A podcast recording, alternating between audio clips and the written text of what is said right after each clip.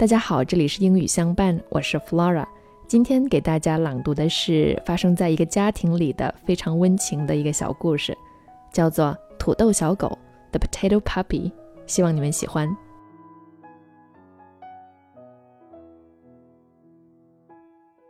My four year old son Shane had been asking for a puppy for over a month, but his daddy kept saying, No dogs.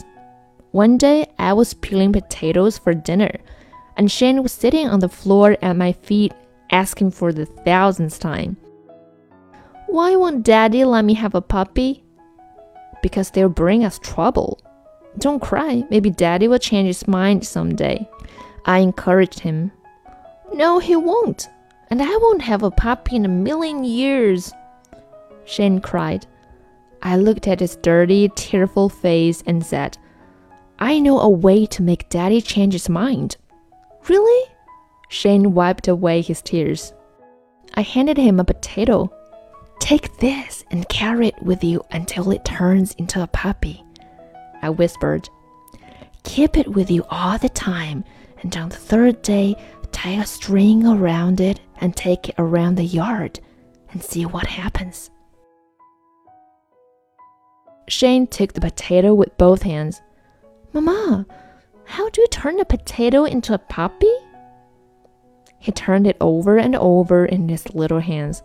Shh, it's a secret. I whispered and sent him on his way.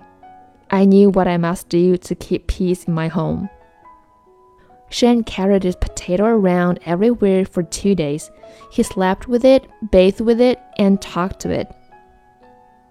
On the third day, I said to my husband, we really should get a pet for Shane. What makes you think he needs a pet? My husband asked. Well, he's been carrying a potato around with him for days. He calls it Welly and says it is his pet. He sleeps with it on his pillow, and right now he has a string tied to it and is dragging it around the yard.